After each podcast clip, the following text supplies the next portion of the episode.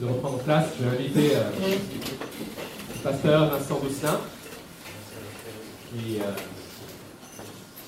fait la joie ce matin d'être avec nous. Avec, euh, bah, je, je te laisse présenter sa famille. Vincent donc, est pasteur à l'église protestante évangélique de Rennes Sud, donc, qui se situe dans le sud de Rennes. Donc ils sont là bien avant nous et euh, nous collaborons, nous collaborons ensemble. Plusieurs euh, personnes de cette église notamment sont issues de cette église. Donc nous sommes heureux de l'avoir. Merci Vincent.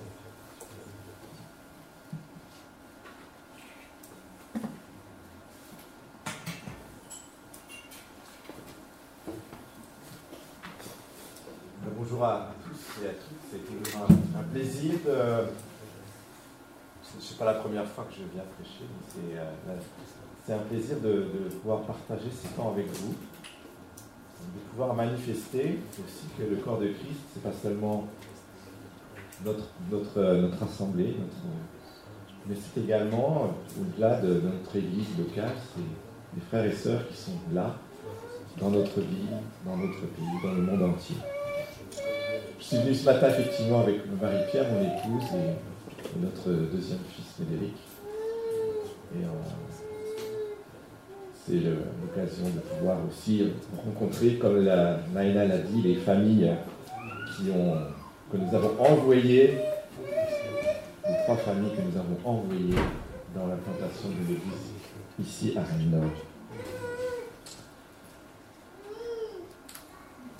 On est encore au mois de janvier, c'est l'occasion de souhaiter une bonne année autour de nous. Plus, le temps av- avance, plus, on l'oublie. C'est aussi l'occasion pour, euh, souvent, dans le changement d'année, de faire euh, bilan de ce qui s'est passé. Puis de dire, voilà, on démarre une nouvelle année. Qu'est-ce qu'on va faire de cette nouvelle année? Certains prennent des résolutions. Ils veulent changer les choses dans leur vie. C'est une bonne chose. Parfois, on a du mal à tenir ces résolutions.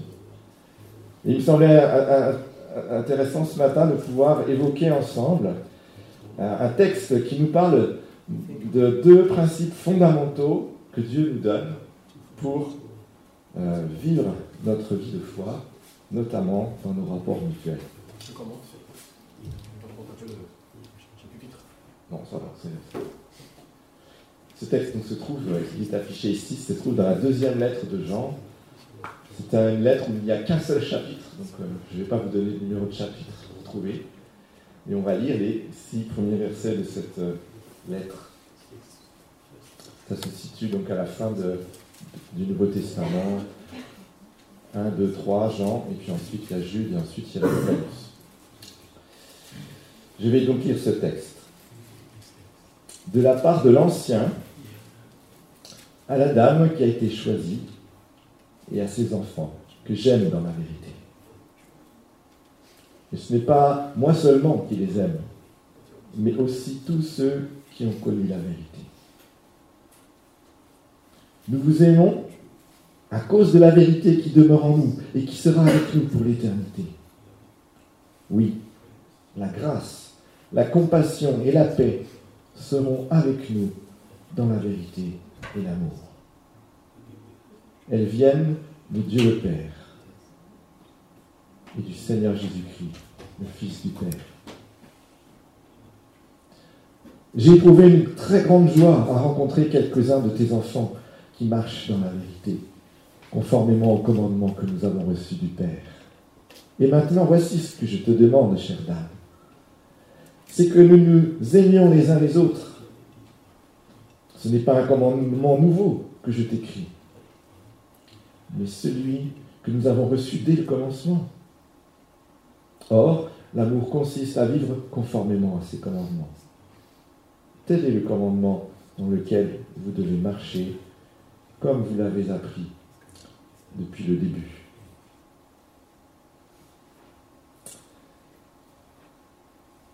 De la part de l'Ancien, nous dit le texte. De qui s'agit-il? Alors nous, dans nos Bibles, on a mis ça sous le nom de Jean. Effectivement, les théologiens s'accordent pour dire que c'est celui qui a écrit l'évangile de Jean, que vous étudiez le dimanche en, ce moment.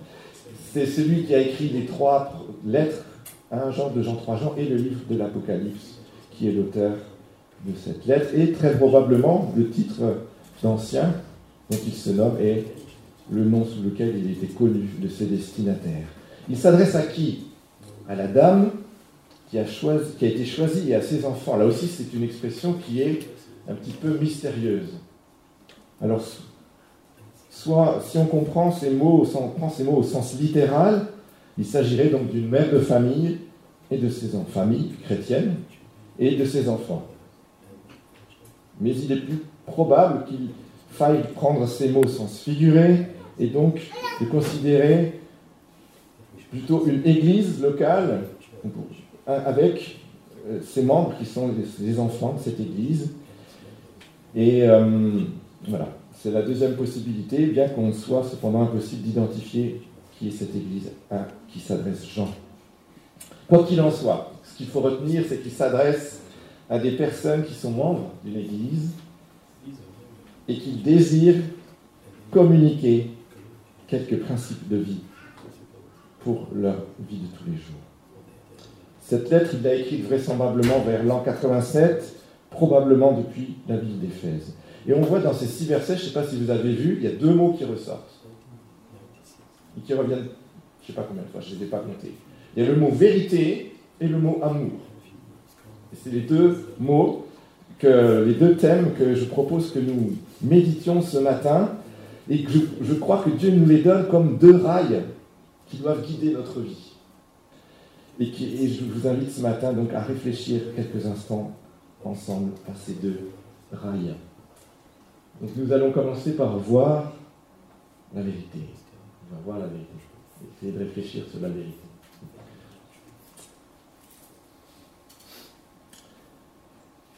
En quoi la vérité est-elle importante dans notre vie quotidienne? Je crois que c'est c'est une base fondamentale dans nos relations, la vérité.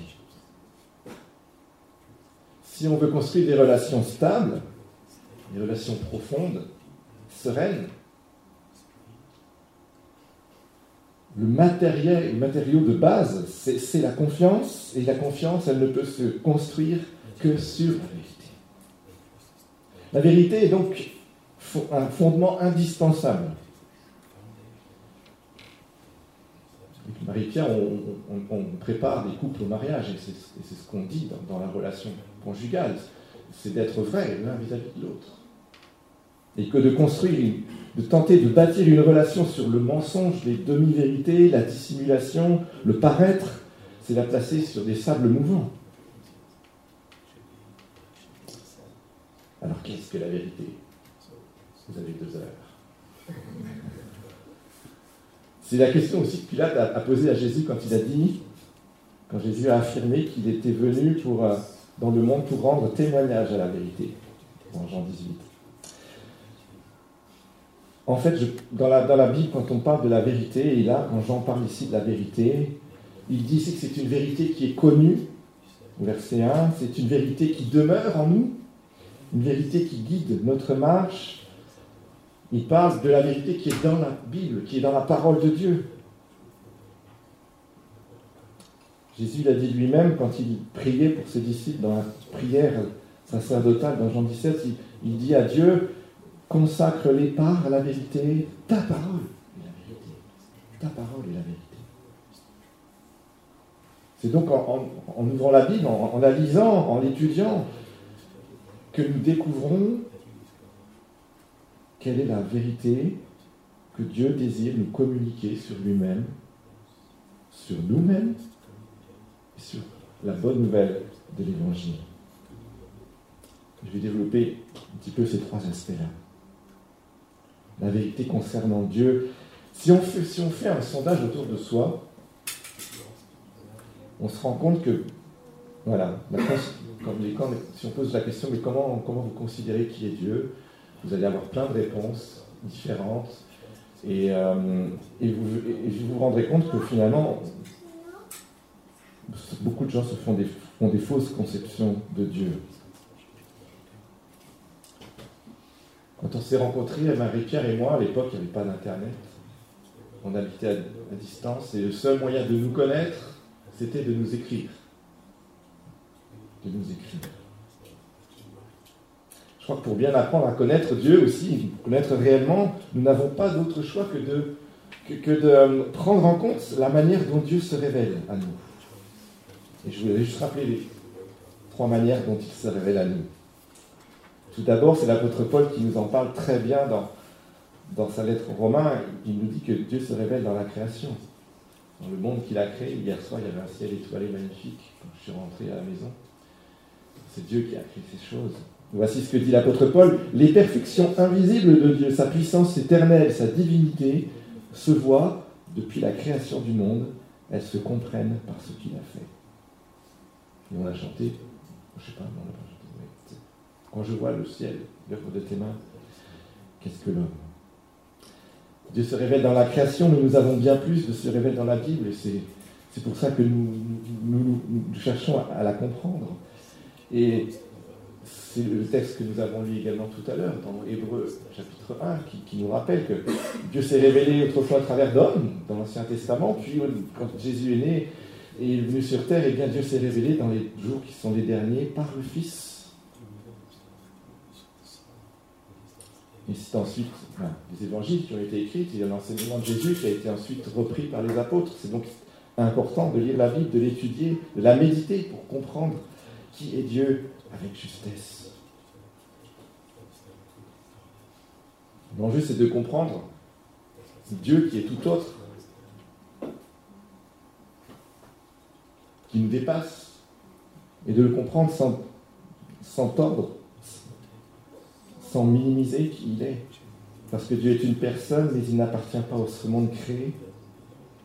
Alors c'est dans ce que la Bible dit de lui, quand c'est dans ce que la Bible dit de ce qu'il a fait, c'est dans ce que la Bible dit de ce qu'il a dit que nous pouvons comprendre mieux qui il est. Et puis, si nous avons partagé le, le repas du Seigneur, c'est parce que nous avons un privilège extraordinaire, c'est de pouvoir rencontrer Dieu personnellement par la foi en Jésus. Parce que Dieu n'est pas un être inaccessible. Et entrer vivre dans la présence de Dieu, c'est possible. C'est possible à ceux qui ont placé, se sont placés au bénéfice de la mort de Jésus sur la croix. Donc apprendre à connaître Dieu, c'est possible en développant une relation personnelle avec lui, une relation de père à fils, hein, ce qu'on soulignait aussi dans, en prenant la Sainte Seine de père à fille, une, vie, une vie, une relation qui se manifeste dans notre propre vie de prière, dans le temps qu'on prend à prier, à lire la Bible individuellement, mais aussi de manière communautaire. Et je crois que le, grand danger qui nous guette tous, c'est de minimiser, c'est de limiter Dieu. De, ne pas le considérer dans, toute sa grandeur, de ne pas le considérer dans toute sa sainteté, dans toute sa justice, dans tout son amour, dans toute sa fidélité, dans toute sa puissance. Et c'est bien humain, parce que c'est difficile de saisir qui il est. Mais c'est vrai qu'il nous arrive probablement de douter, de nous demander parfois s'il nous aime, de, de, se demander s'il nous écoute vraiment, s'il a vraiment de bons projets pour nous, s'il va intervenir un jour dans telle ou telle situation. Nous avons besoin de tourner nos regards vers Dieu, comme le psalmiste l'a fait dans le désert, de le considérer dans ce qu'il est. Parce que Dieu ne change pas. Ce qu'il a été, il est aujourd'hui et il sera encore demain. Alors cherchons, cherchons et creusons avec avidité dans la parole de Dieu pour nous saisir de toutes les vérités qui le décrivent. La, la Bible nous parle de Dieu elle nous parle aussi de nous-mêmes. C'est comme un miroir. Un miroir qui nous permet de nous voir tels que nous sommes réellement. Notamment la vérité. Elle nous apporte notamment la vérité sur la réalité du péché dans nos vies. Il peut y avoir un grand écart entre la manière dont nous nous considérons et la manière dont nous sommes réellement. on est appelé à être réaliste sur nous-mêmes. Et être réaliste, n'est ni minimiser le péché, ni le dramatiser. Nous devons nous mesurer avec la mesure que Dieu nous donne, non pas avec des critères que nous fabriquons nous-mêmes, ni les critères que le monde qui nous entoure véhicule, mais avec ce que Dieu dit.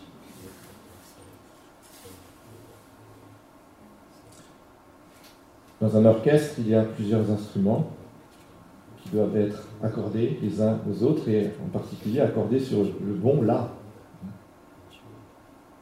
De la même manière, nous aussi, nous devons nous accorder au diapason de Dieu. Et si on va plus loin dans la, lettre aux Hébreux, on trouve dans le chapitre 4 ce verset qui nous parle de la parole de Dieu, qui dit qu'elle est vivante et efficace, qu'elle est tranchante, plus tranchante que toute épée à deux tranchants, qu'elle pénètre jusqu'à séparer âme et esprit, jointure et moelle, elle juge les sentiments et les pensées du cœur. Dieu nous donne sa parole également pour qu'on puisse analyser, examiner la réalité de ce qui est en nous, que nous puissions l'exposer à sa lumière et qu'il puisse transformer notre réalité. Donc il y a la Bible, d'étudier, la méditer, ça sert non seulement à mieux connaître Dieu, mais aussi à, ouvrir les yeux sur la manière, sur la justesse ou pas de nos comportements, de nos réactions, de nos motivations, de nos sentiments, de nos pensées. La Bible est pour nous une norme que Dieu nous donne pour évaluer notre manière de vivre. Et si nous voulons jouer en harmonie les uns avec les autres, et surtout au diapason de Dieu, laissons-nous reprendre par la parole de Dieu qui nous invite à changer de vie, faire confiance à Dieu, pardonner, à aimer. Et puis, c'est le troisième point que je voulais aborder, la vérité, c'est celle de l'Évangile, cette bonne nouvelle Jean la mentionne ici cinq fois dans les quatre premiers versets. la souligne que c'est une c'est quelque chose d'important. Il existe une vérité avec un grand V. Il existe une bonne nouvelle avec des majuscules, celle du salut en Jésus. de ce salut qui est offert par Dieu, de ce salut qui est rendu possible grâce à la mort, à la résurrection de Jésus, et que nous, nous pouvons tous, ce matin, hommes et femmes, jeunes et vieux, recevoir par la foi. Et nous sommes invités à recevoir cette vérité. Cela ne doit pas nous rendre orgueilleux. Nous n'avons pas à prétendre détenir la vérité, mais nous avons le privilège de pouvoir connaître celui qui est la vérité. Celui qu'il faut apprendre à connaître, qu'il faut écouter, à qui nous sommes invités à faire confiance, à qui nous sommes invités à nous attacher, que nous sommes invités à suivre. Je parle de Jésus, bien sûr. Je veux relire quelques versets de l'évangile de Jean qui nous dit La loi a été donnée à travers Moïse, bien longtemps avant Jésus, mais la grâce et la vérité sont venues à travers Jésus-Christ. Et Jésus dira, je suis moi, je sais moi qui suis le chemin, la vérité et la vie, on ne vient au Père qu'en passant par moi. Jésus dira à ses disciples, vous connaîtrez la vérité, et la vérité vous rendra libre. Si donc le Fils vous libère, vous serez réellement libre. Dans sa lettre à Timothée, Paul dit, Dieu désire que tous les hommes soient sauvés, parviennent à la connaissance de la vérité. Nous sommes donc invités, invités à découvrir, à nous attacher de toute notre force à cette vérité qui est en Jésus, qui nous offre le salut, qui nous offre la délivrance du péché, qui nous offre la restauration de notre identité, d'être créé à l'image de Dieu, qui nous apporte la libération des liens qui nous maintenaient captifs. Et c'est ce que dit ici Jean, il dit cette, quand on, accepte Jésus comme Sauveur et Seigneur dans notre vie, il dit cette vérité vient habiter en nous et elle sera avec nous pour l'éternité. Ce n'est pas quelque chose de, volatile, c'est quelque chose qui demeure. Et ça, c'est l'œuvre du Saint-Esprit qui nous a été donnée par Dieu le jour de notre conversion et qui nous donne des certitudes par rapport à notre salut, par rapport à notre destinée éternelle, par rapport à notre, le fait que Dieu soit devenu notre Père. Et là aussi, c'est une vérité que nous devons comprendre. Mais qu'est-ce que ça veut dire maintenant que je suis sauvé? Qu'est-ce que ça veut dire que maintenant que je suis une nouvelle créature? Qu'est-ce que ça veut dire que maintenant je suis libre? Et là aussi, nous devons plonger nos regards dans la parole de Dieu pour bien comprendre la vérité de ce qui, ce qui concerne celui et celle qui est racheté de ses péchés par la foi en Jésus. Quelle est désormais notre nouvelle identité? Chercher à la vivre pleinement, chercher à vivre la glorieuse liberté des enfants de Dieu, comme le dit l'apôtre Paul, chercher à résister à la tentation, refuser les mensonges que voudrait nous faire croire l'adversaire de nos âmes. Et puis nous sommes invités à alimenter notre foi, nous appuyer sur les promesses de Dieu qui sont contenues dans sa parole et à ne poser d'autre fondement dans notre vie que son salut par la foi en Jésus. Il y a donc cette vérité, cette vérité centrale, fondamentale, que nous ne devons jamais oublier et qui doit guider nos pas, nos choix, nos relations. Et on ne peut pas parler de l'amour si on ne parle pas de la vérité, mais maintenant, c'est la vérité. Je dirais, la, la, vérité permet aussi à l'amour de s'exprimer. Et là, et là, l'apôtre Jean donne une instruction forte à, ses destinataires en disant Aimons-nous les uns les autres, dit-il au verset 5. Aimons-nous les uns les autres. Qu'est-ce qu'il veut dire par là?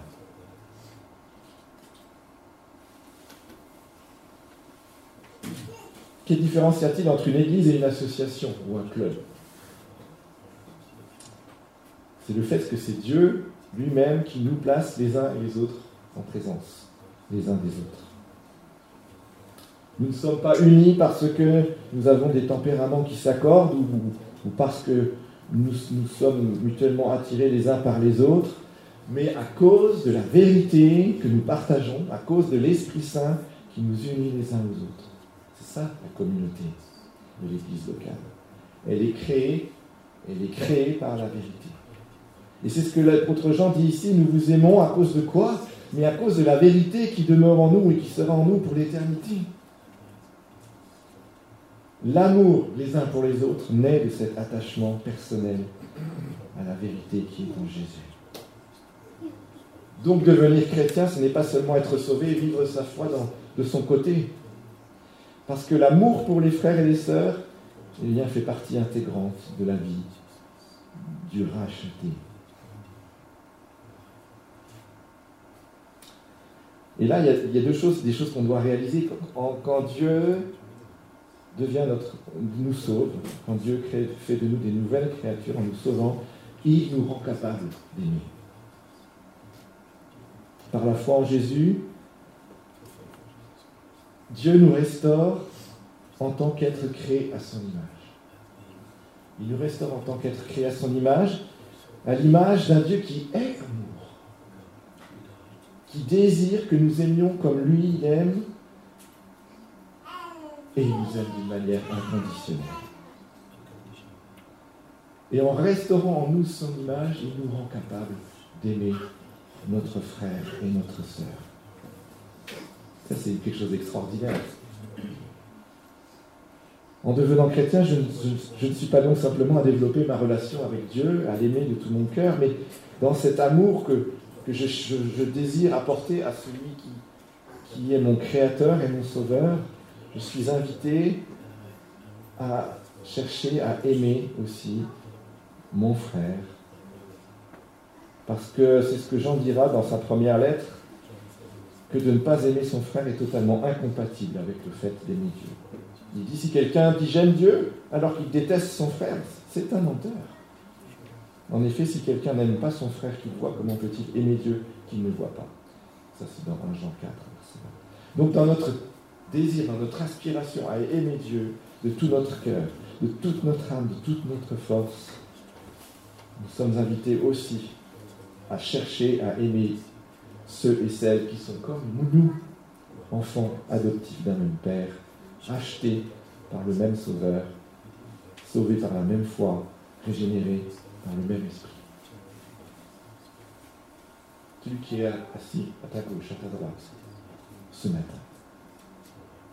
Devenir chrétien, donc, c'est donc s'engager dans une relation d'amour avec Dieu, mais aussi avec ceux et celles qui sont ses autres enfants, qui sont par conséquent nos frères et sœurs, et envers qui Dieu nous donne la responsabilité de les aimer vraiment C'est ce que Jean dit ici. Il dit Mais ce n'est pas seulement moi qui, vous aime, hein, vous les enfants de cette dame, c'est aussi tous ceux qui ont connu la vérité.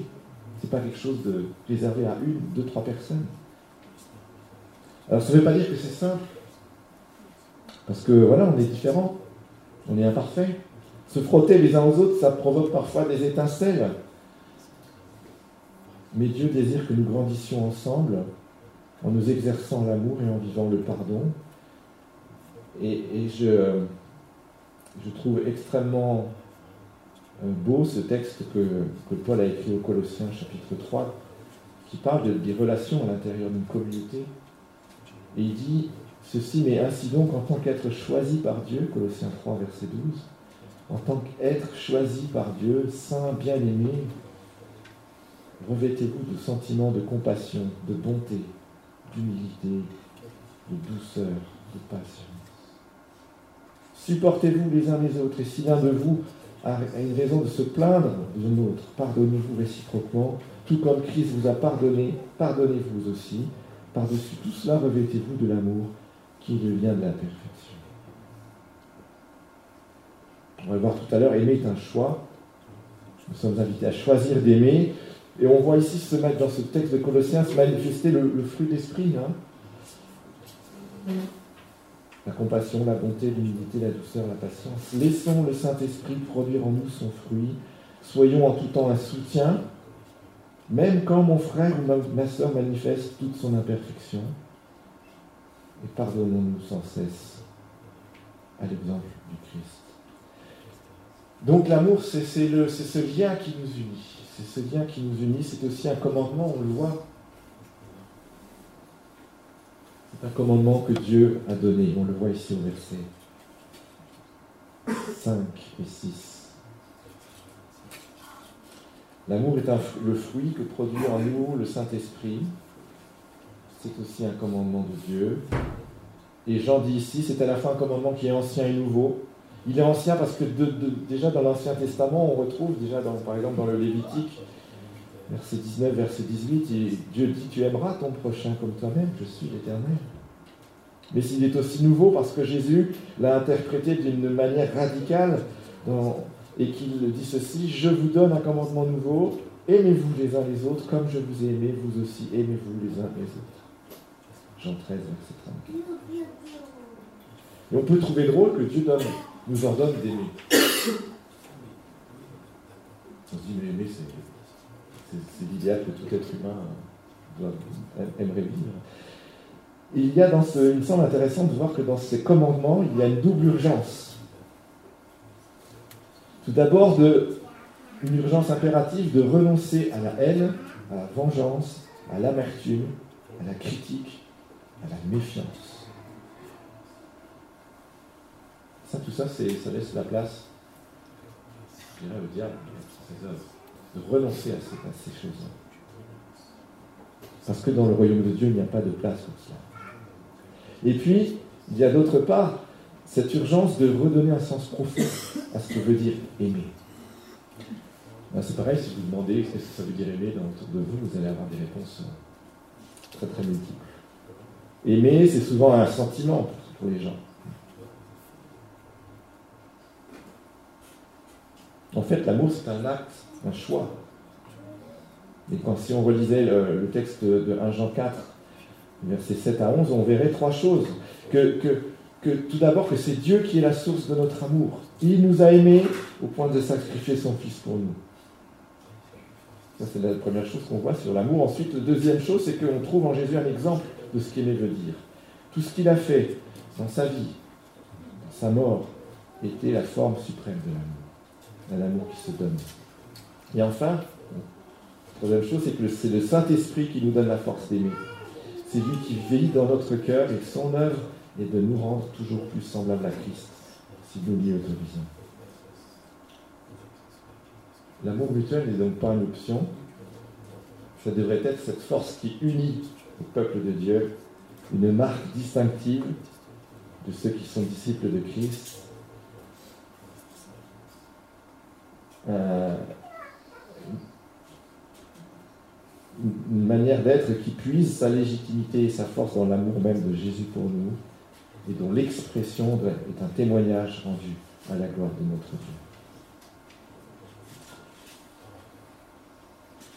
L'amour, c'est donc quelque chose qui découle de notre foi en Jésus, c'est quelque chose que Jésus nous, invite ardemment à vivre, parce que c'est quelque chose qui, manifeste le royaume, et si on ne vit pas l'amour, quelque part, on met en danger la réalité du royaume de Dieu.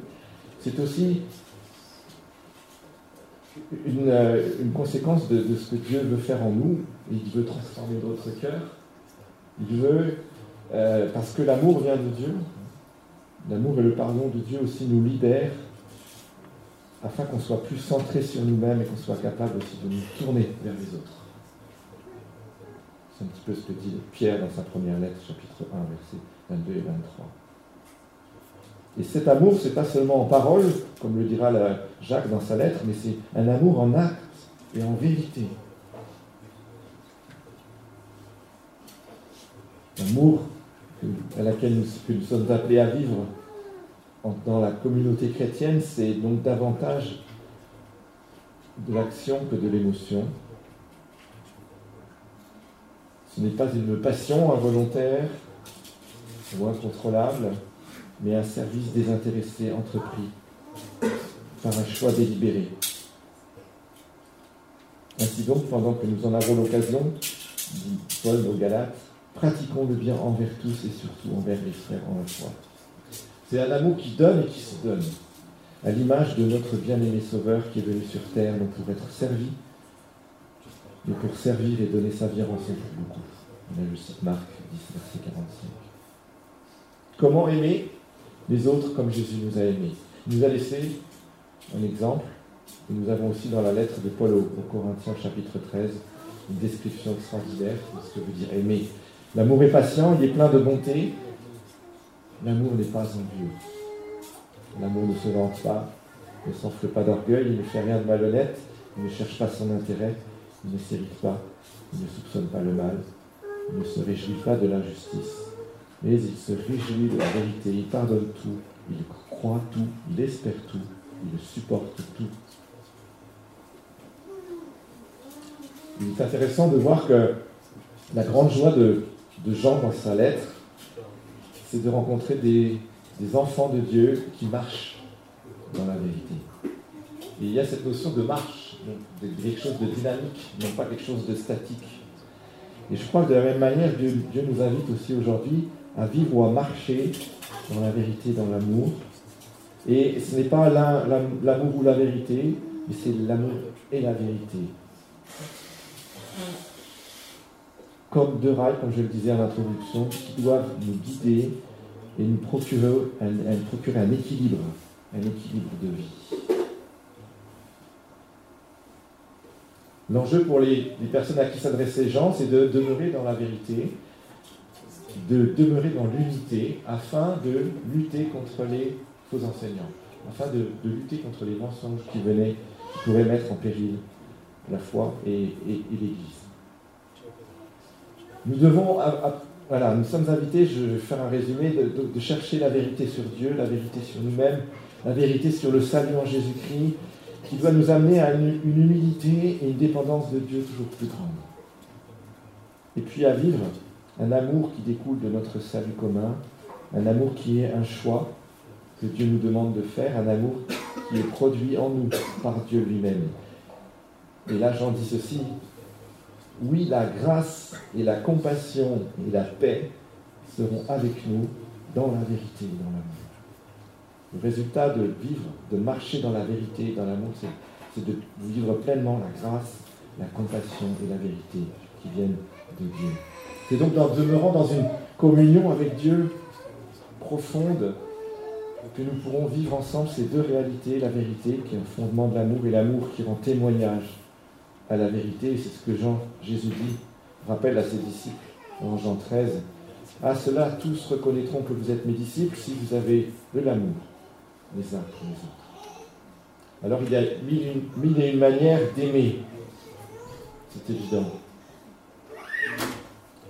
Je ne vais pas forcément les énumérer tous. Et je pensais par exemple simplement au fait de prendre du temps avec une personne et de l'écouter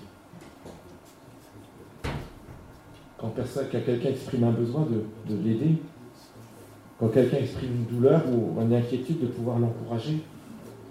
Quand quelqu'un est face à une difficulté, de pouvoir le soutenir.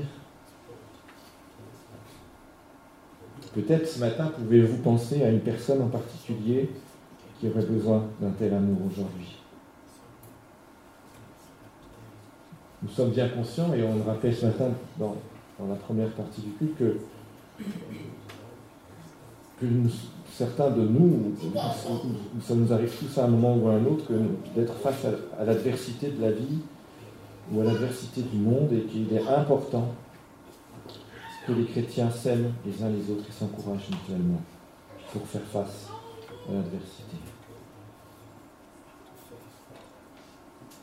Et puis on peut se... Une deuxième piste de réflexion, peut-être y a-t-il dans, votre cœur ce matin des obstacles qui vous empêchent d'aimer vos frères et sœurs. Et Dieu nous invite à nous examiner, à, apporter ces obstacles et à chercher à les, à les enlever pour une, parce que c'est Jésus qui nous ordonne d'aimer, qui nous donne la force de le faire et qui nous donne la capacité aussi d'enlever ces obstacles dans notre propre vie. Et c'est une occasion de pouvoir euh, prendre des décisions ce matin en réaffirmant le désir de vouloir aimer comme, Christ lui-même nous a aimés. Je vous invite à quelques instants de silence.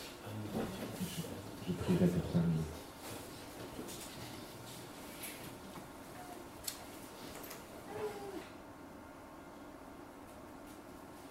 Pour ta parole. Parce que tu nous l'as donné pour nous encourager dans notre vie, dans notre vie de tous les jours, dans notre vie avec toi, dans notre vie d'église, Tu nous invites à, vivre la grâce, la compassion et la paix qui viennent de toi. Nous savons qu'elles s'exprimeront si nous vivons dans la vérité et dans l'amour.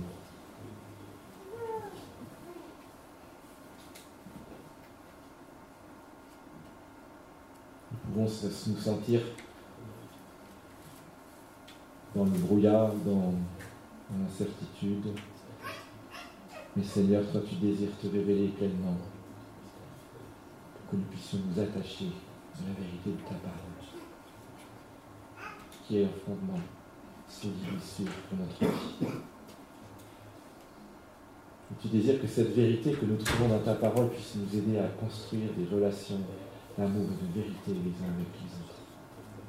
Des relations vraies, des relations fortes, des relations qui, qui dépassent les imperfections des uns et des autres, qui, qui dépassent les, différences. Parce que c'est toi qui nous unis les uns aux autres en Christ, par ton esprit. Viens renouveler, Seigneur, l'amour dans nos cœurs. L'amour pour toi, l'amour pour nos frères.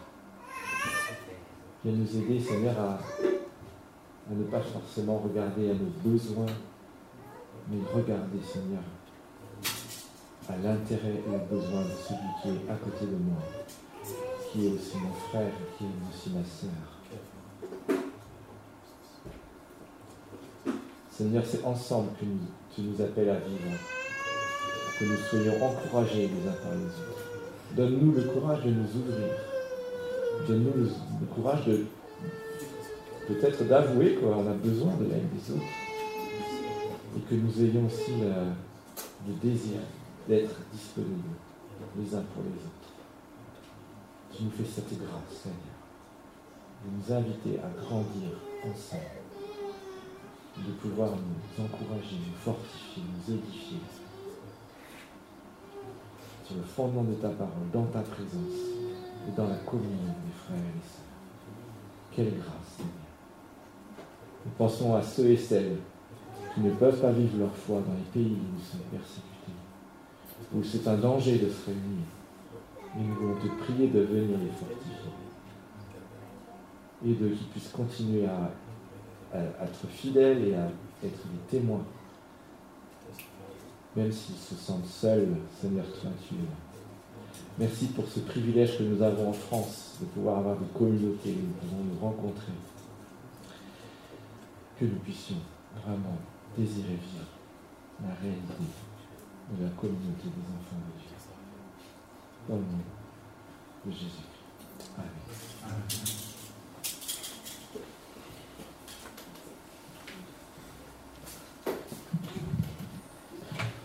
Merci beaucoup Vincent pour cet encouragement. Souvent, euh, c'est une pensée qui m'est venue en écoutant Vincent tout à l'heure. Euh, tant que nous sommes préoccupés par nous-mêmes, tant que nous sommes préoccupés par nos propres soucis, nous avons du mal à aimer les autres. Nous n'avons pas le temps pour ça. Nous n'avons même pas l'énergie pour ça. Et euh, en fait, c'est la vérité qui nous libère de nos propres soucis, de nos propres préoccupations. Quand nous comprenons qui est Dieu fidèle, qui contrôle toutes choses, quand nous comprenons qui nous sommes en lui, quand nous comprenons ce qu'il a accompli pour nous, quand nous savons tout ça, quand nous croyons ces choses-là, nous sommes moins vulnérables aux mensonges qui nous font croire que Dieu est indifférent. Et alors nous sommes libérés pour aimer. Nous sommes en Christ libres pour aimer.